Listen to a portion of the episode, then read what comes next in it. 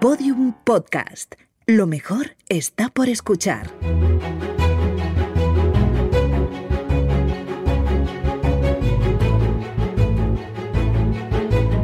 Historia de España para selectividad. Un podcast de Juan Jesús Pleguezuelos.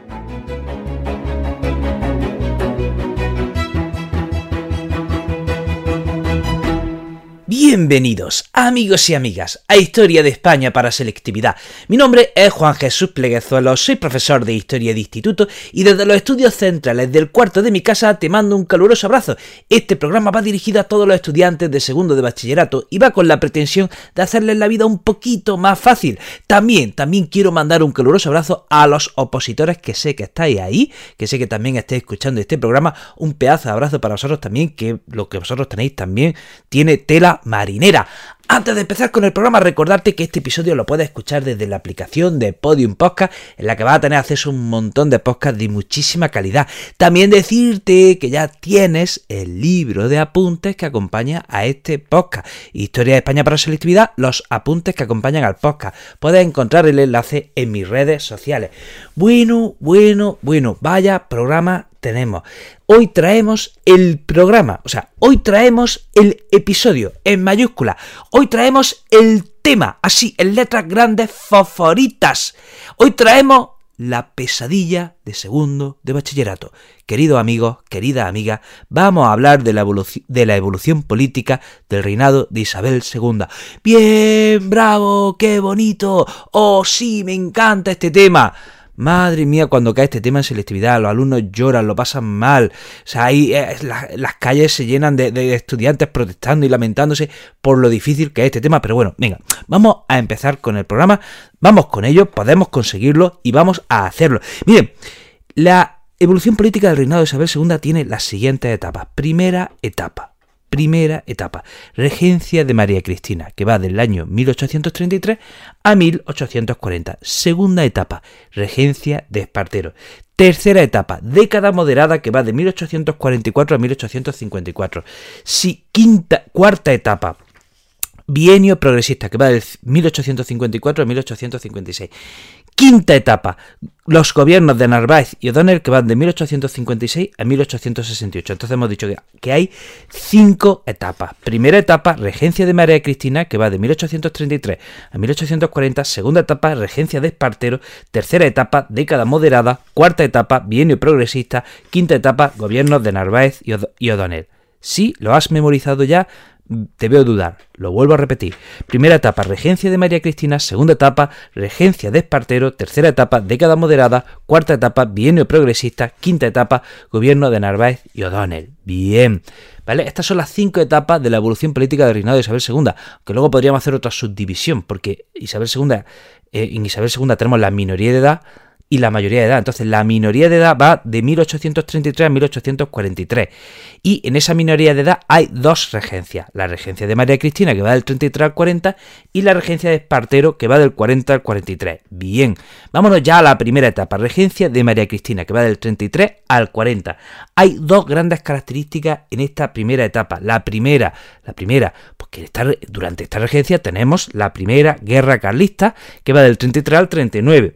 Y también tenemos las dificultades que tiene la hacienda, no solo ya por la guerra carlista, sino además por la independencia de las colonias. Repito, tenemos la primera guerra carlista, ¿vale? Y eh, una dificultad en la hacienda que se derivan de la guerra carlista y además, y además de la independencia de las colonias. Y tenemos que decir que del 33 al 40 hay una pila de gobiernos. Hay un montón de gobiernos, hay gobiernos a cascoporro, un montón de gobiernos, llega un gobierno, venga, fuera, unos meses, ala, llega otro gobierno, venga, otros meses, fuera, venga, llega otro gobierno, venga, otros meses, fuera, y así, así, del 33 al 40. O sea, eso es inestabilidad y lo demás son tonterías. Atención, eh, voy a empezar a enumerar los gobiernos que hubo en esa regencia de María Cristina y si los consigue a la primera, ¿vale? Eh, bueno, pues no sé, te has ganado un gallifante, ¿vale? Que te lo mandaré a tu casa, ¿vale? Atención, en 1833 tenemos el gobierno de Cea Bermúdez, en el que destaca la división de España en provincias por su ministro Javier de Burgos. En 1834 tenemos el gobierno de Martínez de la Rosa. Ojo, ojo, ojo ahí se elabora el Estatuto Real, que es una carta otorgada. Y, en, mil, en, mil, eh, en 1830... mm, Espérate, es que no estoy tranquilo. Lo he preguntado 65 millones de veces, pero yo te lo tengo que preguntar. ¿Qué es una carta otorgada? ¿Qué es una carta otorgada? Sí, sé que lo he preguntado un montón de veces, pero es que no me quedo yo tranquilo. Tengo ahí la inquietud de que no te lo sabes. ¿Qué es una carta otorgada? Una carta otorgada, un conjunto de leyes aprobadas desde la monarquía y por las cuales el rey se compromete a reinar. Un conjunto de leyes aprobadas por la monarquía eh, a través de las cuales el rey se compromete a, a- a go- a- a gobernar, se compromete a reinar eh, y se compromete a respetar. Es decir, el rey se impone a sí mismo un marco legal. ¿Vale? Y se compromete a eh, reinar según ese marco legal que él mismo se ha impuesto. ¿Vale? ¿Cuál es la diferencia con una constitución? Pues que la constitución es un conjunto de leyes aprobadas por el Parlamento en el cual están los representantes del pueblo. ¿Vale? Piensen que venimos de un siglo donde había monarquía absoluta y el rey tenía poder absoluto en todo, ¿vale? En cambio ahora no, ahora el rey dice, bueno, venga, yo voy a hacer lo que sigo teniendo todo el poder, pero me voy a imponer yo a mí mismo unas leyes, un marco legal y reino dentro de ese marco legal.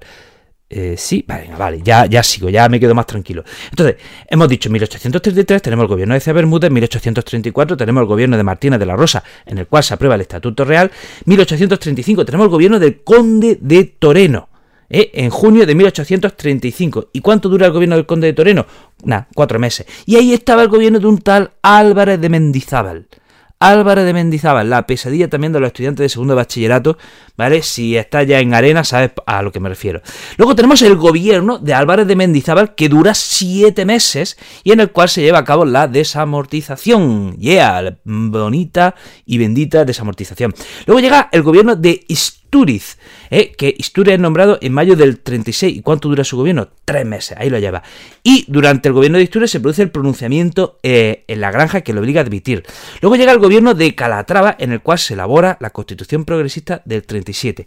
Y del 37 al 40 tenemos una serie de gobiernos moderados. ¿Qué? Es fácil, ¿no? Yo lo veo muy sencillo. ¿eh? Los gobiernos de la regencia de María Cristina son una cosa sencillita y de comprender y de aprender. Por si acaso lo repasamos. 1833, gobierno de Cea Bermúdez, 1834, gobierno de Martínez de la Rosa, eh, 1835, gobierno de Conde de Toreno, ese mismo año tenemos otro gobierno de Álvarez de Mendizábal, en 1836 tenemos el gobierno de Isturi, luego tenemos el gobierno de Calatrava y luego del 37 al 40 tenemos una serie de gobiernos moderados. Tenemos que destacar sobre todo que en 1834, durante el gobierno de Martínez de la Rosa, se aprueba el Estatuto Real, que ya hemos explicado lo que es, ¿vale? Y durante el gobierno de Calatrava tenemos que hablar de la aprobación de una constitución progresista, por lo menos quédate con estos datos. Año 34, aprobación del Estatuto Real. Año 37, eh, se aprueba una constitución progresista. Bien, y llegamos 1840 y se aprueba una ley de ayuntamientos que hace que, que caiga la regencia de María Cristina y se llama a Espartero para que ocupe la regencia. Se llama Espartero, estamos en 1840. 1840 se llama a Espartero. ¿Por qué en 1840 llaman a Espartero y no a otro? ¿Por qué Espartero? ¿Qué tenía Espartero? Hoy se me lo si, lo estás diciendo, qué alegría, qué feliz María. O sea, si lo estás diciendo, hago la croqueta. O sea, qué feliz María. 1840, señores, en 1839 ha terminado la primera guerra carlista con el abrazo de Vergara, en el cual eh, está Espartero. Uno, eh, uno, de los que protagoniza el fin de la guerra carlista es Espartero. Y entonces tenemos esta segunda etapa que es la regencia de Espartero que va del año 40 a 43. Hay que decir que Espartero lleva a cabo una política progresista y bueno, como no, pronto hay divergencia en el gobierno entre los unitarios y los trinitarios. Los unitarios decían que el gobierno debía caer en una sola persona. Los trinitarios decían que el poder debía repartirse entre tres personas. Finalmente ganan los unitarios. Y hay que decir que Espartero lleva a cabo una política libre cambista que perjudica a la industria en Barcelona y bueno, hace que los industriales se, se rebelen en Barcelona. ¿Qué es una política libre cambista? ¿Qué es? ¿Qué es una política librecambista. Una política librecambista es cuando se bajan los aranceles a los productos que vienen del extranjero. Eso es una política librecambista, cuando se bajan los aranceles a los productos que vienen del extranjero. Eh, ¿qué, es lo, ¿Qué es lo contrario del librecambismo? Proteccionismo, cuando se suben los aranceles a los productos que vienen del extranjero con el fin de proteger y promocionar la industria nacional. Pero hemos dicho que Espartero lleva a cabo la política librecambista, esto perjudica a la industria en Barcelona, la cual, en, la cual hay una fuerte rebelión, y además hay también una rebelión entre los vascos. ¿Por qué? Porque se habían reordenado los fueros de los vascos porque a estos habían apoyado el carlismo. ¿De acuerdo? Se habían retocado, se habían reordenado los foros de los vascos porque esto habían apoyado el carlismo. Se celebran elecciones, Espartero pierde, ¿eh? disuelve entonces las cortes, ¿vale? Y entonces hay una rebelión encabezada por Narváez y Espartero se tiene que marchar a, Londres. Y bueno, para intentar resolver el problema, entre comillas, se adelanta la mayoría de edad de Isabel II, ¿eh? que tenía 13 años la muchacha, fíjense, 13 añitos tenía. Así que ahora viene esa segunda parte del reinado de Isabel II, ahora ya con la mayoría de edad propiamente dicha, y tenemos en esa primera etapa, en esa tercera etapa de la evolución política del reinado de Isabel II es la década moderada que va de 1844 a 1854. Y tenemos que destacar el gobierno de Narváez que va del 44 al 50 y el de Bravo Murillo que va del 51 al 52. Bien, y durante esta década moderada tenemos que decir que se está construyendo un Estado centralizado. Tenemos que destacar la suspensión de la desamortización. Tenemos que destacar también el modelo educativo que se aprueba con el plan Pidar en 1855. Se aprueba, atención, atención, atención, la constitución del 45, que en este caso es moderada. También se aprueba un concordato con la Santa Sede en 1851. Recuerden eh, que venimos de una época de las desamortizaciones en las cuales se ha expropiado tierra a la iglesia, por lo tanto ahora, bueno, de nuevo el Estado se reconcilia con la Iglesia, se crea la Guardia Civil y hay una nueva ley de ayuntamiento. La siguiente etapa es el bienio progresista que va de 1854 a 1856. Un grupo de militares bajo eh, O'Donnell se pronuncia el 28 de junio y este pronunciamiento se le llama la Bicalvarada. En Manzanares leen un manifiesto redactado por Cánovas del Castillo y en ese manifiesto, bueno, se eh, propone un programa progresista. Entonces la reina llama a Espartero, que vuelve del exilio, y gobierna junto con O'Donnell. Eh, recuerden que Espartero sería progresista y O'Donnell representaba a la Unión Liberal, que venía a ser un partido de centro entre los progresistas y los moderados. ¿Qué tenemos que destacar de este bienio progresista? Bueno, la elaboración de una constitución que no llega a, promulgarse, que es eh, conocida, la constitución conocida como Nun Nata, y también la ley de desamortizaciones del 55. En este caso, desamortizar tierra de los ayuntamientos. Si bien la de Mendizábal del 34 era para desamortizar tierra de la iglesia, esta era para desamortizar tierra de los ayuntamientos. Y hay que decir que eh, el bienio progresista termina en 1856 con la toma del poder definitivo por O'Donnell. Y ya llegamos a la etapa final que va de 1856 a 1868. De 1856 a 1868. Y vamos a ver cómo lo explico para que quede claro. Eh, durante esta etapa, que va del 56 al 68, se alternan los gobiernos de Narváez y O'Donnell. Repito, del 56 al 68 se van alternando los gobiernos de Narváez y O'Donnell. Recuerden, Narváez era un moderado. ¿Eh? Narváez era un moderado y O'Donnell era el representante de la Unión Liberal, que era un partido de centro entre los moderados y los progresistas. Entonces, hemos dicho que el bienio progresista eh, termina con la toma del poder por parte de O'Donnell, que solo gobierna unos meses, desde julio hasta octubre, estamos en 1856, pero es pronto sustituido por Narváez, que gobierna del 56 al 57. Y hay que destacar durante este gobierno de Narváez la ley de instrucción pública de Claudio Moyano. Y atención, ¿qué le sucede al gobierno de Narváez?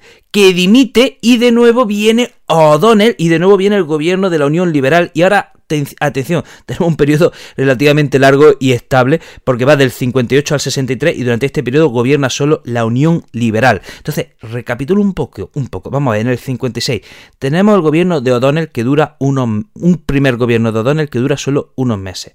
O'Donnell dimite y viene Narváez que va del 56 al 57.